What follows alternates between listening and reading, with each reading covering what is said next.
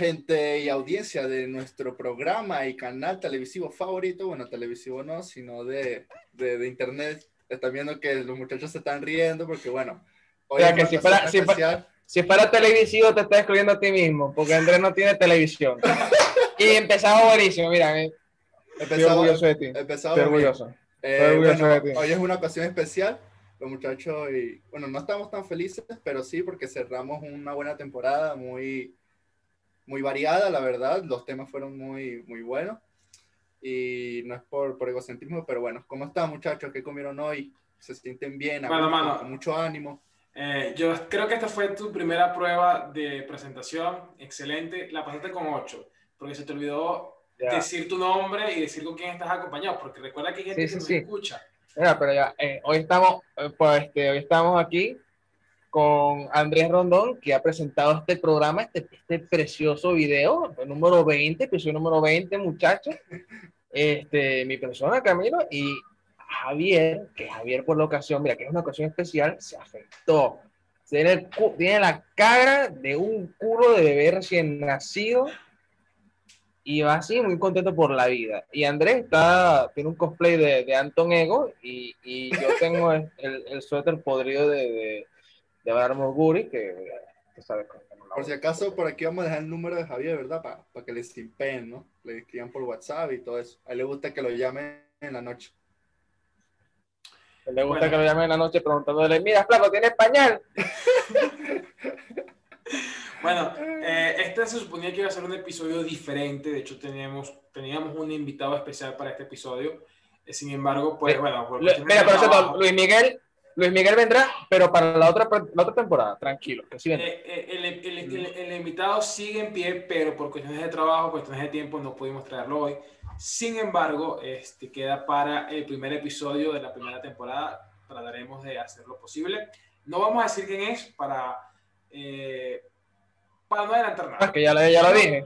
Espérenlo, bueno, ya Camilo dijo que, que viene Luis Miguel para cierre la temporada. ya, totalmente. Como y ya, nos contará dónde, está su, dónde estuvo su mamá perdida. Para que no vayan y vean ah, la Netflix. Puta temporada 2, ¿cuándo? ¿Cuándo será que la vea?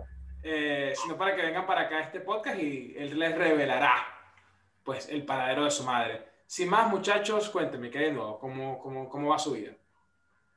Bueno, yo estoy pendiente yo estoy pendiente de arriba, ¿no? Porque me comunicaron que va a caer un cohete encima de la cabeza mía. Y yo estoy Pero es que, no, o sea, que tengo, tengo, entendido que no es el cohete completo, sino que sabes que obviamente todo está, está, diseñado para que cuando llegue al espacio, lo, lo, que lo ayude a impulsarse se despegue y queda ahí claro. orbitando hasta que caiga. El problema es que generalmente cuando hacen eso está controlado, ¿sabes? Ellos saben dónde va a caer el desecho. No saben dónde va a caer. No saben dónde va a caer el desecho.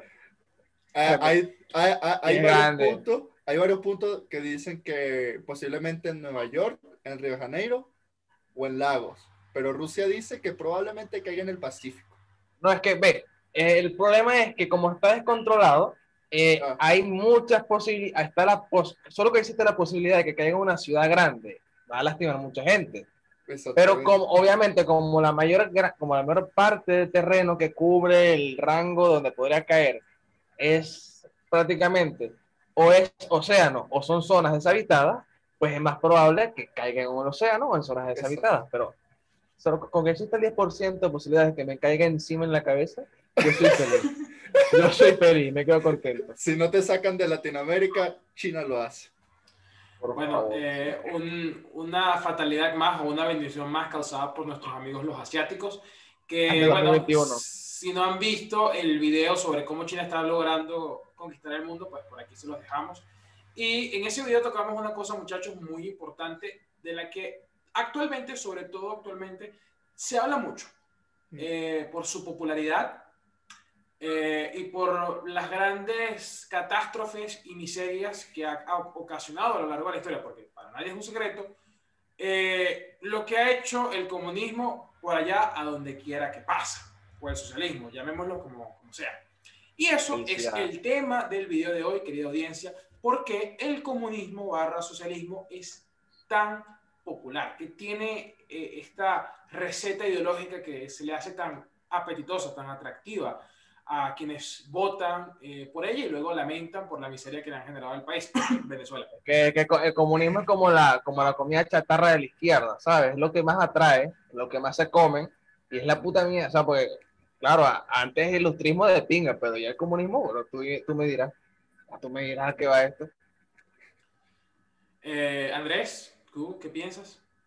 Eh, yo ahorita, pues, en lo que decía, yo estaba pensando en nuestro triste continente, bueno, más que continente, nuestra región latinoamericana, ¿no? Que cada día, bueno, sí, prácticamente cada Canadá. Oh, Canadá, Canadá, es otro mundo, menor. No, pero Estados, no, Estados Unidos puede ser. Por eso digo, el continente, en plan, mira, Estados Unidos y Canadá casi que te dicen, ah, cállate. Eso, eso, no es conmigo. Es que, no, es otra gente. Es otra gente, yo no lo conozco. Eso, eso, está en otro mundo. Pero, básicamente lo que está pasando en, en Colombia ¿no? Que es el movimiento izquierdista. hay revueltas en las calles porque se ha decidido que la arepa fue inventada en Venezuela. Oh, no me digas, pensé que era por la reforma. Ya me quedo para acá. No, pero sí, la reforma tributaria fue el desencadenante de una serie de protestas que en busca de, obviamente, eh, la, la, mejor posición para el, pueblo, para el pueblo, o sea, para la clase media, porque obviamente era una reforma que, mira, tú me dirás, en plena pandemia, con tantos problemas económicos para la clase media, coño, esa reforma era como que literalmente pegarte un, un tiro matarte la mierda. Yo no soy nadie que, que, que, busca defender lo hecho por, por el presidente de Colombia, pero eh, creo que el gobierno la tuvo que implementar porque pues se veía con las manos atadas debido a las mismas circunstancias de la pandemia. No, sí, obviamente. Ahora Bien, eh, yo creo que está el error de, de Iván Duque de haber echado para atrás, porque si, te, si se dan cuenta las protestas no han parado. O sea, se hizo para atrás, se detuvo la, la reforma, pero como bien sabemos, eh, los líderes y los movimientos de izquierda realmente nunca se detienen cuando consiguen lo que parecía ser su objetivo principal, sino como que, bueno, vamos a seguir, Yo creo a seguir, que a seguir, a seguir, hasta sacar lo que realmente queramos. Es, es, eso, básicamente, porque según entiendo, ok, Duque echa para atrás la reforma, pero ahora lo, por lo que exigen los colombianos es porque renuncie. Entonces, claro, imagínense, viene el izquierdismo y te impulsa a mostrar una, una cierto, cierta fuerza del, del, pueblo y se agarran de ahí. Entonces, claro, te echan la reforma para atrás, pero igual quién puso la reforma o quién, quién, quién, quién aceptó el proyecto. Duque, entonces viene el izquierdismo y te dice, oye, mano, lo hizo él, ¿sabes? O sea, el, el problema de la reforma, el problema de la reforma no es la reforma en sí, el problema es el contexto y quién la está proponiendo, en gran medida. Pues, por mm. ejemplo, cuando, ah, cuando este, Andrés Pérez subió el 0,01% del precio de la, de la gasolina, la gente se volvió loca. Ahora la gasolina cuesta un dólar, dos dólares, y mira que está muy contento porque, claro, ¿quién coño va a salir a protestar ahorita por eso? y ahora la gasolina te la venden incluso a precios de locura y nadie protesta por el asunto. Es una ah, cosa muy absurda. O sea, todo depende, a lo mejor esa reforma es aplicada en otro contexto y no hay problema. Pero... Y aquí es donde entramos a la muy cuestionada eh, eh, violencia policial y es una cosa que quería aclarar, simplemente mencionarla, no, no, no, no evocar muchísimo en el asunto. Eh, yo creo que todos nosotros podemos decir que las fuerzas del orden están para evitar la anarquía. Porque yo creo que si este, tú ves a un grupo de gente que está vandalizando eh, espacios públicos, que está rompiendo las, eh, los vidrios de un banco, que está quemando eh, patrimonio del país, yo creo que el trabajo de las fuerzas del orden es acabar con ese tipo de cosas. Ojo, no, no estoy diciendo que deba ser eh, promovido el abuso policial. No estamos, a favor, no estamos a favor de la represión, mm. porque está, está, todo el mundo en su derecho del libre, del libre manifiesto por medio de la protesta a sus derechos. Pero tampoco estamos diciendo que, obviamente, si tú abusas de tu derecho de protestar, te va a caer la, ley. Te va a caer. Es que, es que, a ver, vamos a estar claros. Tiene la cana. Una, una fuerza genera otra, un mayor. Claro.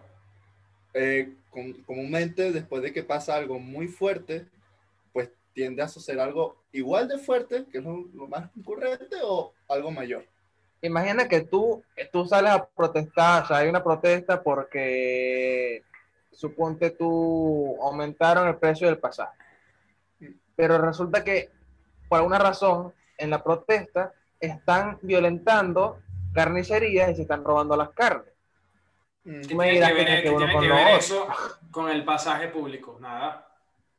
Entonces, bueno, eh, pero lo que pasa es que cuando solo hace falta, solo hace falta una excusa para que luego la gente que salga en masa y junte muchas cosas y luego por esto donde viene la cosa de, de, los, de los partidos de izquierda, de los partidos comunistas, de esa gente que te vende la ideología y luego amasa todo el descontento de, de, la gente que no quiere pagar el pasaje, que no tiene para pagar la carne, que no tiene para pagarse unos zapatos, los une todos y le dice, oigan, vean, ya veo que ustedes están muy molestos. Y obviamente necesitan las cosas que estas otras personas las tienen, pero no, no, no se las pueden regalar porque por eso cuesta. Hagamos algo. Salgan, protesten, llévense todo, pónganme en el poder y ya vemos ahí, seguro que aquí sale algo bueno. Ok. Ahora, nosotros con, con, todos estos ejemplos hemos tratado de responderle la pregunta a la audiencia de por qué esto es tan popular. Pero bueno, yo creo que hay que dar un poquito de contexto histórico eh, brevemente como para que la gente esté un poco más clara sobre los terrenos que estamos pisando. Primero, eh, como todos ya sabemos, después de la Revolución Industrial, eh, Karl Marx junto con Friedrich Engels eh, desarrollaron eh, diferentes eh, manifiestos donde explicaban los problemas del sistema que implementaba, que se empezó a implementar durante la Revolución Industrial, el sistema mercantilista, amasado por la burguesía, dueños comerciantes, propietarios de fábricas, y empezaron a, a, sacar todos estos problemas, todas las situaciones irregulares de ese sistema, en busca de darle una mejora. Claro, bajo el contexto de la época. Mejora radical. Sí, bajo el contexto de la época, eh, tal vez tenía un poco tenía, de tenía, mucho sentido porque la sobreexplotación laboral hoy, en día, hoy, en día, existe, pero lo que había en ese entonces era algo, mira, exagerado. exagerado, exagerado, en plan, yo creo que no hubo un salario digno para un, para un obrero hasta, no sé, como 100 años después. Creo que, si no me equivoco, la empresa Ford es una de, las más grandes. Empezó a pagar 5 dólares la hora, creo que fue. o no, era menos. No, yo creo que de las. Eh, era menos, era 5 centavos. No, no, estoy seguro. Que en, esa época, en esa época el dólar valía mucho más. El dólar valía mucho más, obviamente.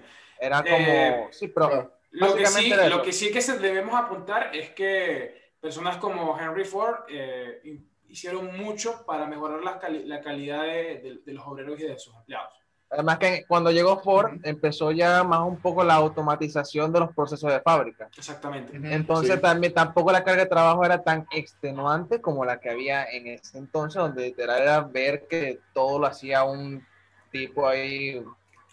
Eh, de hecho, muchísimos gobiernos eh, trataron de frenar a empresas como el Standard Oil, de eh, John D. Rockefeller o a JP Morgan. Además que surgieron los monopolios, que entonces de paso también el monopolio como jodió, la economía monopólica jodió un poco también la libertad de, medianos empresarios y todas las libertades del capital que te pueden dar. Exactamente. Este, y, se nota también, lo, yo recuerdo que Camilo dijo en el episodio de, creo que de, el de Winter Soldier, que, mm, ¿qué era? Ya se me olvidó, lo iba a decir ah, que hubiera dicho yo, chico. de tantas cosas que hice. Yo, eh, soy una estrella. Ah, bueno, ajá, que el activismo o quien propone las ideas contrarias a lo que funciona, no, no siempre son los oprimidos, sino siempre son los, los que no son oprimidos. Exacto, o sea, la broma sale de dentro del propio sistema. La gente que está más arriba de, de que mueve los movimientos, obviamente, es la persona que tiene más posibilidades porque es la que, y no, esto no es ser, esto no es ser este, racista o clasista o algo por el estilo, es que la gente que tiene más, tiene más capacidad para estudiar y entonces entiende la parte teórica de las cosas, o sea, es la que impulsa ese tipo de movimiento. El otro, el obrero se resigna a ser la fuerza que empuja a los que están todavía arriba, pero que tienen una idea de contraria más arriba, pero sigue siendo, generalmente sale de la burguesía, sale de la burguesía todo ese tipo de movimientos e ideas. Bueno, Marx fue un tipo que vivió mantenido por muchísimos años. Eh, se casó con una mujer rica y eso le dio la posibilidad de poder sentarse con Engels y sacar a relucir todas sus ideas. Ahora bien, claro, ¿qué tú, eh, tú crees que Trotsky era que pues un bicho que batía y eso? No. Volviendo, el, el, sistema marxista no fue nunca implementado, sino hasta la llamada Revolución Rusa, eh, la abdicación de la, de la zahería del Imperio Ruso, la, la reforma de todos estos cambios, tras la revolución de noviembre y de octubre, llega Lenin al poder eh, y crea la revolución, de la Unión, la República de Unión, de la eh, Unión de Repúblicas Socialistas Soviéticas. Y eh, por fin vemos el tan anhelado sueño de Karl Marx implantado en un país. Pero, a través del, a través de, a través del no del pueblo, sino de la milicia. Y mira, complicado. Ahora volvemos a explicar brevemente el contexto de esa Rusia. Era un país muy atrasado con respecto a sus vecinos europeos, era muy pobre, la educación estaba atrasadísima. En, en, Rusia fue como que estaba lo peor de, de, del absolutismo. O sea, por, de paso, ni siquiera que tenían a, burgueses en el poder, no, tenían a, a, ese, a ese sistema feudal que estaba más que caducado caducado, porque totalmente. Entonces, claro, o el hervidero perfecto para tú juntar, de paso un territorio tan extenso donde el poder era imposible mantenerlo total. Era, o lo mantenías por la fuerza y mucha gente ni siquiera se acordaba de, por qué siguen siendo rusos. unir todo ese tipo de personas fue fácil, sobre todo con, con Nicolás II, que mira, eh, fue, una, fue, una, gestión nefasta de, del poder. Aparte, la, como que, la Primera si, Guerra Si tú quisieras escribir un libro, si tú quisieras escribir un libro con esa historia, mira, no te lo imaginas, porque fue una vaina visceral. Fue, fue un escenario muy nefasto que se le presentó a Nicolás II, es cierto. Rasputin, Rasputin en una persona como Rasputin en la broma del gobierno. Claro, qué locura. total, o sea, una locura total. Bueno, eh, para, como curiosidad, eh, el zar, eh, a través de su esposa, conoció a Rasputin, que era este curandero, este... Mm, no, no, digamos, este no, solo curandero, era, este era, un monje, era un monje de la, de la iglesia ortodoxa rusa, que pues bueno, era conocido por tener habilidades este, sobrenaturales. Sexuales. Sí, esas también, y ayudaba a sanar a personas que estaban enfermas. El Zarevik, que era, eh, era el nombre que se le daba al heredero, al príncipe, eh, era un niño que era muy enfermo. Eh, y bueno, por rumores, por cuentos de boca a boca, se ha escuchado sobre que Rasputin tenía la habilidad de, curar a las personas. La, la reina. Lo peor, la, lo que sí lo hacía escuchó esto, se emocionó, lo vio como una esperanza, llevó a Rasputin. Y bueno, Rasputin ayudó, ayudó al, niño, se empezó a sentir mejor. O sea, porque tú puedes decir, eh, Rasputin es un charlatán, pero es que el, el cabrón, o sea, literal, el único que, que, curaba al carajito, que le paraba su sangrado, era él. Llegaba así, no sé qué hacía. Eh, cuando Rasputin no estaba con el niño, el niño de pronto enfermaba. Era una locura, era una, una, una cosa increíble. Eh, pero bueno, el, Rasputin, le, daba drogas antes de irse. El tipo generó muchísimo revuelo en, en Petrogrado y bueno, este, de hecho se, tuvo una vida sexual súper activa mientras estaba allá. Eh, incluso se decía, que fue otra cosa que motivó también la revolución, era que había alguna, existía alguna relación sexual entre, las, entre la zarina y Rasputin. El punto es que luego... Nicolás II lo veían feo, ya no le tenían... ya, la figura del zar se había perdido. Todo este cóctel de diversas situaciones eh, fue aprovechado por la, la, debilidad de un sistema que ya estaba súper caducado por el, el, el, pueblo llano. Y luego todo terminó cuando, este, tras unas enormes protestas, el zar abdica. Eh, llega un gobierno transitorio y traen a la gente del exilio y llega Lenin que es el personaje importante de toda esta historia. Habla pues. Yo me quedo callado porque yo de historia no sé mucho. Tú de Lenin. No, pero este, a partir de ese momento surge todo ese tipo de, de, la Rusia. La Rusia instaura, su, su, comunismo a través de los soviets y que bueno, los soviets son como las comunas. Eh, X. Total que pasan años, pasan cosas internas que no vale la pena detallar para dar más breve el resumen.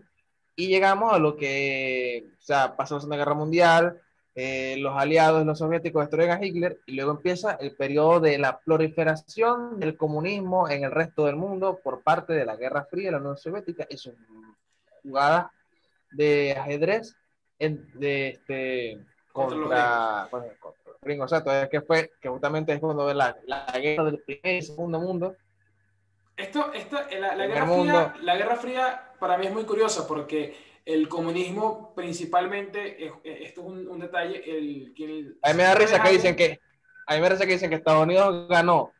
¿Ganó qué? Rusia, eh, eh, otro, los mismos con otro nombre. Eh, siendo una cosa que debemos aclarar es que, bueno, quien haya leído alguna vez el manifiesto comunista, pues se habrá dado cuenta que el libro tiene muy poco sobre lo que es realmente el manifiesto, o sea, lo que es el comunismo. En una página te explica qué es el comunismo, pero el resto es pura propaganda. Ah y hablar mal de tu, de tu adversario, que en el caso del comunismo es el capitalismo. El, para quienes sean estudiantes de marketing, eh, les recomendamos realmente que lean este libro porque tiene herramientas tremendas para, para la, profileración, la profileración de la propaganda. Es muy, para, personas que, para, para personas que estén estudiando economía, leanse El Capital de Karl Marx, no lean el Manifiesto Comunista. El Manifiesto Comunista es la muerte. El capital es el centro. Eh, retomando el asunto, eh, una cosa interesante es que la, Rusia soviética eh, llamaba imperialistas a los, a los gringos, pero ellos mm, replicaban el ejemplo también, porque mientras los gringos metían revoluciones armadas para tomar a gobiernos de izquierda, los izquierdistas de la URSS mm, daban equipo para montar revuelo y, tumbar gobiernos en países donde estaban montados gobiernos. Además de que, por, lo por, por ejemplo, y, y, nuevamente, me disculpo para todas las personas que, que, que ya han vivido, o sea, que tengan 70 años, ya han vivido una dictadura militar, pero escuchen. Estados Unidos ponía un gobierno militar que relativamente daba orden. La Unión Soviética ponía unos locos, literalmente unos locos, unos locos ahí el poder que era una vaina que, bueno, está Cuba que se cheque, unos bichos barbudos que salían de la jungla todo con el pecho destapado con unos machetes a matar gente. O sea, imagínate tú, tú, tú, te dejarías llevar por alguien llamado Camilo Cienfuegos. Dios mío. Camilo Cienfuegos, imagínate tú, ¿qué es esto? Ese, ese fue uno de los, populares barbudos que, que, amigos de Fidel, que amasaba mucha popularidad entre el público. Que estoy en el medioevo. Eh, eh, es interesante porque el, el, toda esta historia del comunismo y de cómo, cómo surgió a partir de ideas de gente que tenía dinero. El, y el comunismo es marketing. El comunismo es marketing en su estado duro, puro y duro. Mira, el Che Guevara, yo creo que es uno de los, de, los íconos más usados. O sea, mira, tú, tú me dices que, que, el comunismo es capitalismo, hay que ver Che Guevara. Es que es, es curioso porque vean, eh, la figura, eh, digamos, pública del Che aparece gracias a que el comunismo necesitaba una nueva imagen, porque ya eh, nadie se podía identificar con alguien como Mao o con, o, con alguien como Fidel, quizás menos con Lenin, menos con Stalin. En cambio, el Che era un tipo, coño de madre, me quedé pegado. Era un, tipo, liberal. Y, así, era, como el motociclista que tú dices que arrecho es este. Es como, sí, joven, y iba por Latinoamérica en, moto. Mm. Era quizás un tipo que podríamos llamar guapo para, para ciertas personas. Eh, y, tú le explicas bien, Javier, el comunismo es marketing puro, porque si se dan cuenta, todo es teoría. O sea, el comunismo en general, y eso lo sabe todo el mundo, o los izquierdistas que no saben por qué son izquierdistas, pues el comunismo es pura teoría, porque al momento de aplicarla, ¿qué pasó con la URSS? Porque la URSS eh, no siguió más esta idea. Hambruna, Una, eh, una hiperinflación tan absurda. Peor que la de Venezuela, ¿no? O menos. Sí, claro. O sea, es tanto que se, o sea, la URSS cae porque su sistema económico se derrumbó completamente. Ahí ya no había qué, qué hacer. Bueno, básica, básicamente eso. Entonces, claro, viene un tipo y te pinta las cosas bonitas porque para él es bonito también. Entonces dicen los países, oye, vamos a aplicarlo, ¿por qué no? Y lastimosamente eh, pasa lo que pasa en Cuba, que es lo mismo que pasa en Corea del Norte, que es lo mismo que, pas que pasó en Rusia, que el, no se puede modernizar, porque antes de modernizarte debe tener unas cuantas necesidades cubiertas para que el pueblo pueda trabajar y pueda salir adelante. Pero es que si no tienes eso al menos cubierto, pues no puedes modernizarte. Entonces, ¿qué pasa en Cuba? En Cuba no tienen internet, mm, no, no hay comida, eh, todos siguen no, poder. Como que ellos creían que se estaban comiendo, porque claro, Cuba era una islita y decía, yo estoy con, la Unión Soviética, yo te, no importa si me, si me bloquean mil veces, esta gente me va, me va a salvar la Unión Soviética cae, Cuba queda como el propio imbécil. Y ellos, ellos de pana tenían financiamiento para, para poner esa isla, imagínate tú, como no sé, como la joyita de, de, la cúspide del comunismo. ¿Sabías que Fidel, sabes que en Cuba era ilegal comer carne de vaca, pero es porque las vacas se murieron? Las vacas desaparecieron porque Fidel adquirió no sé cuántas, o sea, compró no sé cuántas vacas, se las dio la Unión Soviética y entonces hizo un híbrido entre las vacas que estaban en Cuba con el otro espécimen de vaca y salió una vaca todo rara. Todo entonces, y tenían unos, unas instalaciones para criar esas vacas, pero mira, unas instalaciones de, último, última tecnología de esa época. Y bueno, eso se perdió porque obviamente las, las vacas eran débiles, no resistieron, se murieron. Ahora es curioso. Y eso está en 2 más 1. Ya que mencionan a Cuba y retomo aquí mi posición en la cámara, este, disculpen los errores técnicos.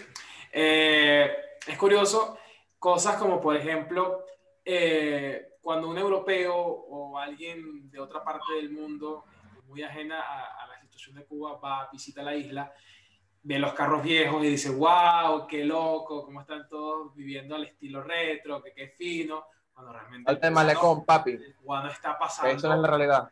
Las miserias están, unos niveles de miserias terribles. Eh, yo recuerdo eh, yo, ah, donde vivo aquí en Europa, el, este país donde vivo es muy izquierdista. Pero eh, es divertido ver cómo en Europa eh, hablas también del comunismo. Ah, eh, me he encontrado gente que, ay, qué triste lo que pasa en Venezuela. Quizás si Chávez estuviera vivo, la cosa estuviera distinta. Qué bueno lo que hizo Chávez, qué grande fue Fidel. Te hablan de, de una manera tan impresionante de personajes de este tipo y los ves y, y, llama, y autollamándose a sí mismo, autoproclamándose comunistas, pero mientras lo dicen, conducen un Mercedes. Esa gente, esa gente vive el absolutismo. Claro. Gente, que, gente que dice todo esto de la boca para afuera, porque no lo ponen en práctica en su vida. Gente que conduce un Mercedes, que va a ir cena en restaurantes muy caros. Eh, ojo, no estoy diciendo que no te, que, o sea, si tienes el dinero para comprarte un Mercedes, cómpralo. Yo me compraría un Mercedes si tuviera dinero para comprar un Mercedes. Creo que todos aquí eh, lo haríamos.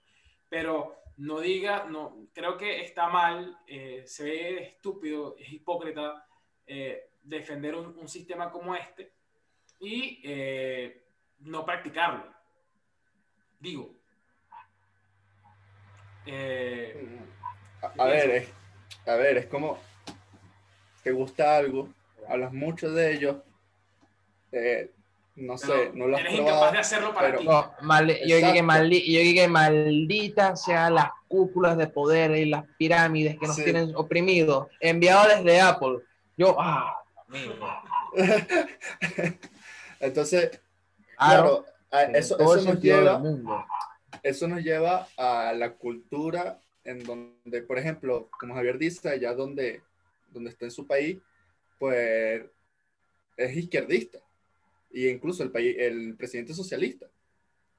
Pero la gente, no sé qué es lo que pasa, pero no sé si es cultural, pero es diferente. porque el, el, la dictadura de Latinoamérica es tan diferente a la europea?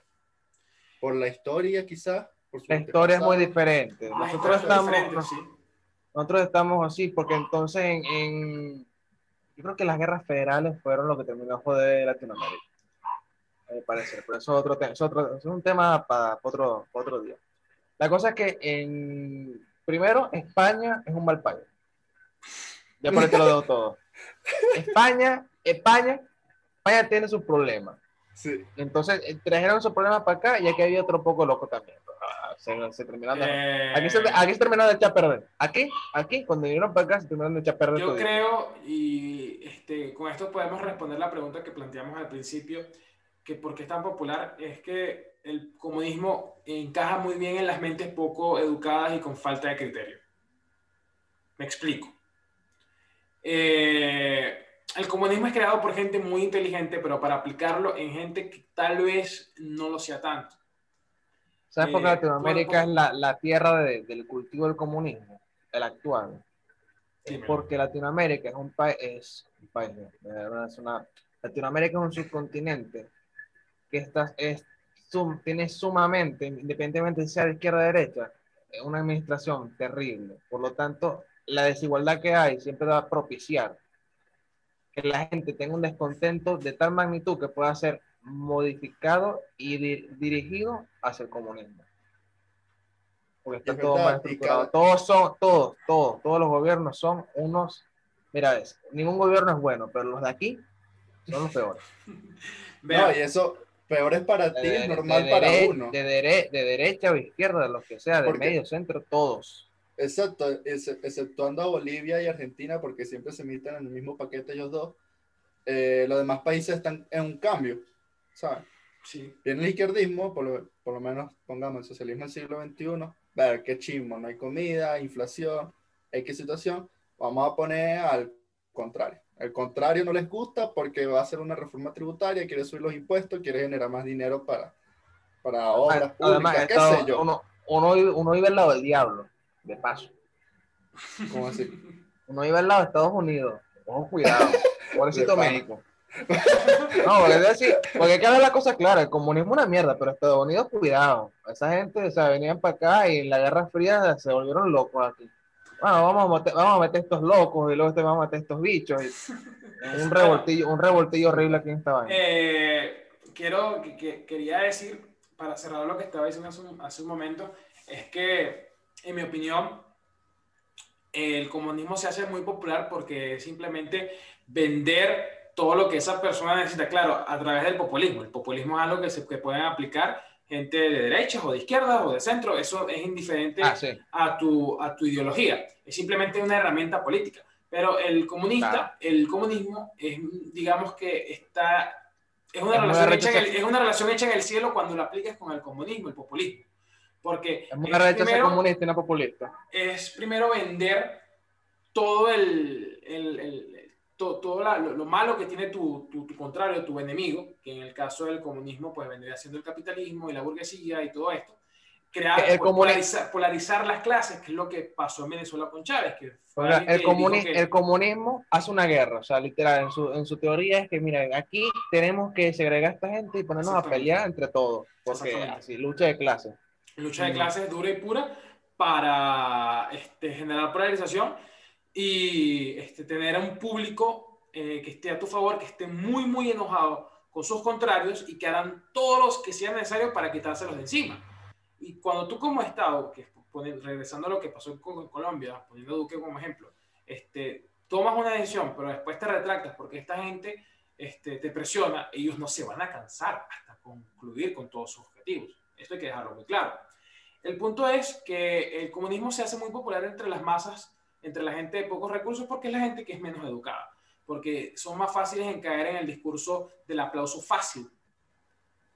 Y donde ah. todo lo que diga el, este, el personaje que sea, que tenga un buen discurso, que sepa hablarle bien a esta gente de pocos recursos, que le hable más a la mente, más al, corazón que a la mente, y grita, y eh, tendrá un voto súper asegurado.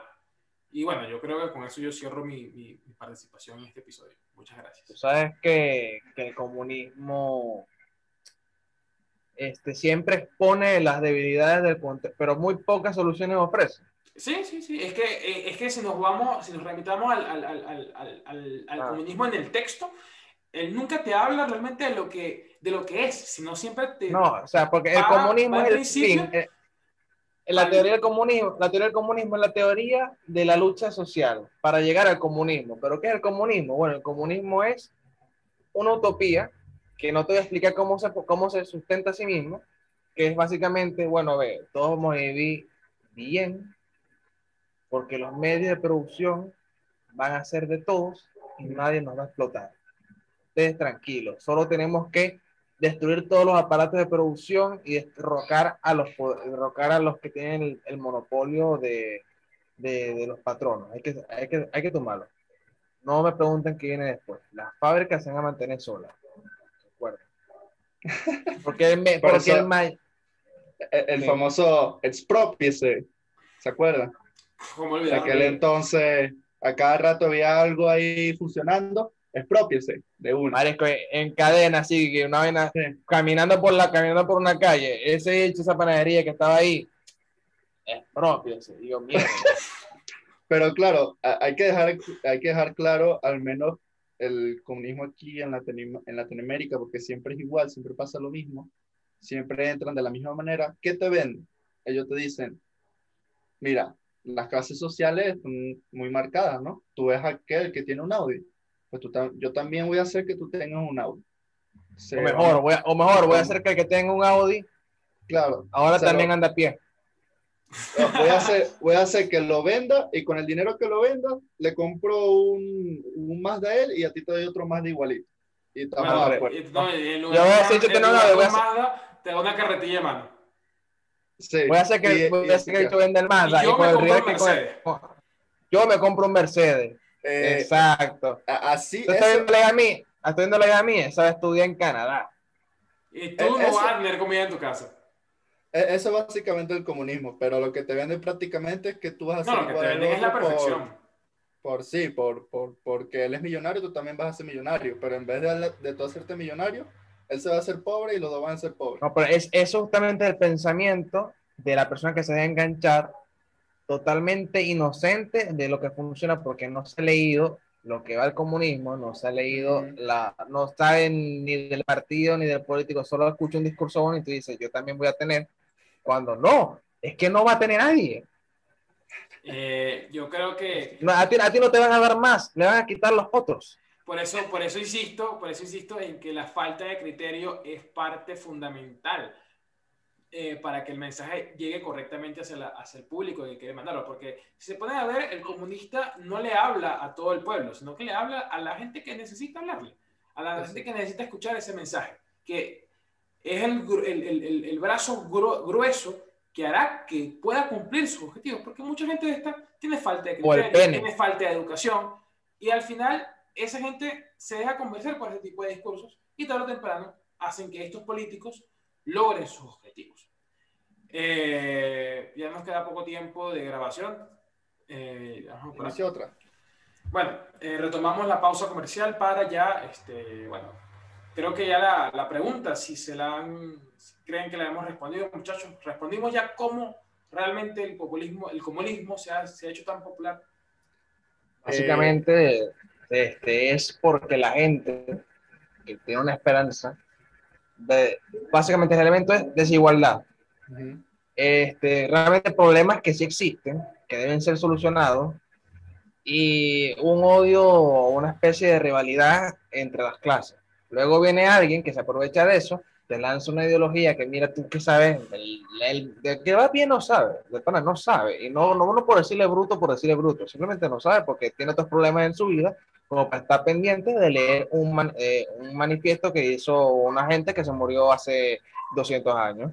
Entonces no lo va a leer. Pero, pero ahí, ahí viene una, una acotación y, y es por lo que tú dices, Camilo, que la gente no tiene tiempo para leer algo de ¿Cuánto le va a tardar? Una semana máximo. Y... estamos, hablando, estamos hablando de gente que, de, gente que, tú, que tú, no, tu trabajo es, es soldar unas vigas en una construcción. Trabajas 15 horas diarias, llegas a tu casa y tienes tres hijos en, una, en un cubito. O sea, estamos hablando de, de la, de, del grueso de la población. Esa gente no tiene tiempo, tiene, está, más muy concentrada en suplir sus necesidades básicas. Entonces llega que mira, ve, o puede ser, te puedes conseguir dos tipos de personas que te, te, te, inculcan esto, los que son realmente gente que se lo cree, que son personas que piensan que realmente esa es la solución, y luego los que utilizan esto, o sea, el comunismo, ya como un método para obtener sus propios beneficios. Porque el comunismo es la forma más fácil de atrapar a la gente, porque te confronta una vez a un grupo completo contra otro y te da la posibilidad de tumbar todo lo que tienes por delante para ponerte arriba. Ahora, pero, pero en, en, Europa... ¿Usted cree que en Colombia, usted cree que en Colombia esto vaya mayor? Eh, yo creo que Duque va a salir de un momento a otro, la verdad. Tal vez, tal vez no aguante la presión. Eh, recuerden que también en Colombia, una cosa que sí debemos hablar, yo creo que si él quería, si su objetivo cuando llegó a la presidencia era realmente generar un, cambio en Colombia, pues entonces, aparte de eso, o sea, lo está haciendo muy mal, pero no va a tener otra oportunidad porque en Colombia no existe la reelección. Entonces, claro, o sea, ¿cuál es, eh, cuánto, le faltará a Duque para su, su periodo? ¿Dos años? Si, quiere, si quiere hacer algo por el país, debe hacerlo ahora, porque ya después no, le va, no va a tener otra oportunidad. pero ¿cómo él va a hacer algo para el país si el pueblo ni siquiera lo quiere él? Bueno, hermano. ¿Qué debe hacer Duque? Eh, Duque debe agarrar las maletas y pirarse. Porque pero, así, pero, así, hará que esta gente que, que está haciéndole tanto daño al país consiga su objetivo. Pero si, es lo que, si es lo que va a hacer la, gente al final de todo, ¿qué, qué puede hacer? ¿Qué puede hacer Duque? Duque está haciendo lo que puede, lo, lo que él quiere para Colombia, porque la, la, situación, la situación de Colombia es muy complicada porque hay muchos factores que van de años y años de, de problemáticas de violencia, problemáticas económicas. No, y con la el, meme en la farga y los guerrilleros, y obviamente tampoco podemos olvidar de que de ahí viene, o sea, la, el negocio de la guerra de la droga se vive ahí en carne, a carne de lucha, o sea, ahí hay narcotraficantes que estamos hablando de, de los criminales más grandes del mundo están ahí metidos. Están ahí todavía. Si al lado tienes a Venezuela, que tiene a Maduro el presidente, imagínate. Claro, que, que tú lo único que tienes que hacer lanza, un, lanza un, un, un, buque ahí, lo pasas para, para, Venezuela y de repente, ay, y salen en las noticias, ay, incautamos un barco con droga. Y esa droga, ¿dónde la.? Nadie sabe, se perdió. Es que literal, la, la, droga sale, llega a Venezuela y ya, de ahí nadie, la, nadie sabe dónde, dónde aparece. Ya se perdió. La distribución llega a Rusia. Ahora, yo quiero, yo quiero, hacerle, yo quiero hacerle unas preguntas aquí medio filosóficas. Y es que, ¿ustedes creen que dentro de algunos años veamos un nuevo sistema político? Algo, porque claro, cada sistema político, cada cosa debe tener su opuesto. Así como nació el capitalismo por la revolución industrial, nació el, el, bueno, ah, eh, el, el, capitalismo, el, capitalismo, nace de, a, posterior de la, de, la, de la, desaparición del feudalismo, el sistema mercantil. Mira, el, nuevo sistema va a aparecer cuando termine de pasar el calentamiento global y todos nos hundamos. O sea, el nivel del mar suba 4 metros y, y Comaná segunda. Ahí. Chao Margarita. Chao Margarita, chao Comaná, chao Lechería, chao La Guaira hay muchísima gente que está tratando de, de, de, que promueve, de hecho en Venezuela lo he visto muchísimo a través de redes sociales que están promoviendo un movimiento, un movimiento eh, que mm, para definirlo de alguna manera parece algo como que nacionalista, pero nacional estatismo, algo así. O sea, queremos ser nacionalistas, pero no queremos eh, fomentar el hipercapitalismo. No sé si me explico. Yo creo, yo creo que pregunté mal. Yo creo que la pregunta es, ¿habrá un nuevo sistema de administración para los países? A nivel, a grosso modo, macro. Tal vez. Sí. Sí. Pero creo que el proceso todavía está muy lejos de la realidad porque, a ver, la, por alguna razón, este, la forma en que el mundo funciona después de la revolución industrial ha estado muy igual. Básicamente ha sido medio, o medio hora que ha cambiado un poco, se ha globalizado todo por cuestiones tecnológicas, ¿verdad? Ahora, en el mundo no es lo mismo con el Internet que lo que era antes del Internet, pero la verdad es que la forma en que funciona el mundo es casi la misma desde, los siglos, desde el siglo XX. Los, son, los mismos, son los mismos poderes hegemónicos, los mismos que se reparten el poder, las mismas pugnas de... Cambia de repente un poquito el sistema de país a país, pero los mismos, mismos escenarios. pienso igual que Camilo en ese sentido. De pronto quizás eh, cuando de alguna cúspide poderosa eh, cuando ya existe un gobierno mundial caiga, quizás eh, una nueva tendencia política pues se extienda este, poco a poco a través de países donde puede emerger eh, a costas de, de, ambos sistemas que ya son tradicionales. Eh, Mira, Estados Unidos no ha caído todavía, pero creo que China va a caer dentro de poco. Pero Estados Unidos cae primero. Estados Unidos cae primero, después China. Sí. Pronto, Dios mediante. Yo creo que sí. Pero eh, esto, esto se, se evalúa con el argumento de Sócrates, ¿no? Del primer argumento que él dio, no me acuerdo en qué libro, que él decía que cada cosa tenía su opuesto, ¿no? La muerte tiene... Ah, claro, eso fue en el alquimista. Un grande Sócrates Coelho. En, la Constitución. No, no, no lean a Coelho. Este, bueno, el punto es que eh, Sócrates dice, bueno, la muerte vive, vive, muere, muere, vive, vive y esas ah, cosas. Ah, sí, patria, socialismo, muerte. Por cosas de, de, la transmigración del alma y esas cosas. Pero bueno, el punto es que para que haya algo nuevo, algo que, que, que, modernice el país, el país o el mundo, como lo quieran decir, lo estuvimos hablando Javier y yo el otro día, que es para que haya una modernización, tiene que pasar algo fuerte. No, o sea, yo, yo, no lo digo jugando, en serio. Para, yo creo que el mundo cambiará, de, en serio, con el cambio climático, o sea, hay algo que... Claro, exacto. Ya que tú digas que ya el cambio total, mira, Miami es un dios. ¿Qué hacemos? Exacto, o sea, debe, debe, pasar o una catástrofe, porque comúnmente es una catástrofe lo que pasa para que el mundo se avance, o, o, algo nuevo, algo como lo de lo que están haciendo las guerras espaciales ahorita, que se activaron otra vez, pero comúnmente suele ser algo feo, o la contaminación global o una nueva, una nueva guerra. Después de ahí los países... Sí, porque la, la, pandemia no, la pandemia fue pura paja. La gente, eh, cuando empezó el COVID, la gente dijo, es que va a cambiar el mundo radicalmente, la forma en que el ser humano se relaciona y los países. No, no, no, no, no, no. no. Mira, ve, uno se enferma, pero ya, lo, ya luego que tú dices, salgan con tapaboca a la calle y vayan a beber birra, olvídate, olvídate que el mundo va a cambiar por el COVID, olvídate, totalmente. No, pero yo hablo algo de eh, provocado por los mismos humanos, ¿sabes? Bueno, realmente todos los conflictos que vive, que, que, vive el mundo desde nuestra aparición vienen a consecuencia nuestra. Mm. Eh, ¿Sabes qué pasa con eso? Los avances y los grandes atrasos siempre han sido por nuestra consecuencia. Eh, lo que es que sí es cierto es que, a grosso modo, como especie, creo que siempre hemos encontrado la manera de salir de los apuros y de las calamidades siempre ha brotado alguna, alguna flor en la que se montan las esperanzas de muchas personas. ¿Sabes qué? voy, a tirar una, voy a tirar una aquí bien, bien, que puede sonar un poquito comunista.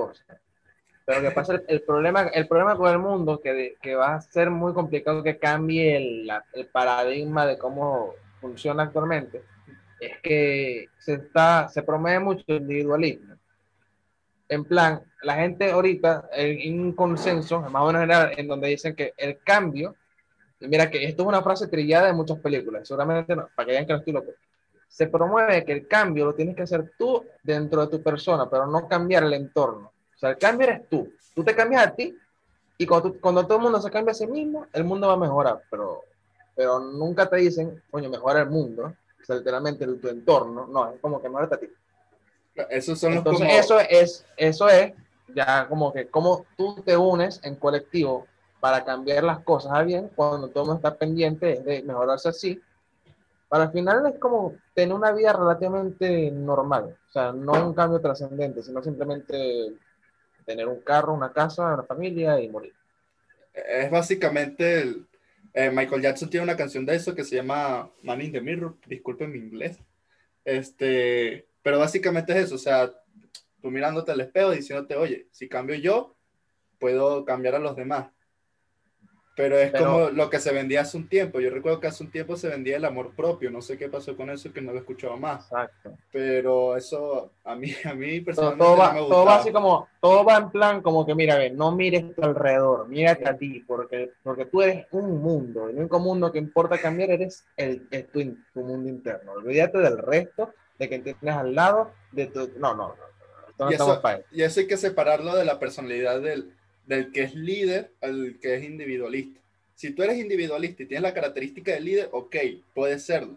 Ejemplo, Elon Musk, el ejemplo más claro que les puedo dar. No es tan individualista porque tiene un buen equipo, él se formó, sabe que no puede hacer nada sin su gente, pero a pesar de todo sigue siendo un pequeño individualista porque, oye, su característica de líder lo hace así. ¿Sabes? Él no va a llegar a alguien y decirle una orden. no, no, es tan común. Entonces, claro, si tú tienes, esa característica de líder y, lo sientes, pues sí te acepto que seas individualista. Aunque no aceptes mi opinión, igual te acepto a ti.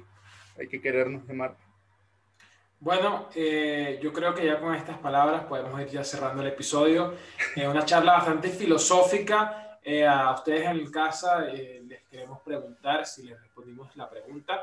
Y también están abierta la, está abierta la caja de comentarios para que des tu opinión porque sobre todo lo que conversamos hoy en el cierre de esta magnífica primera temporada.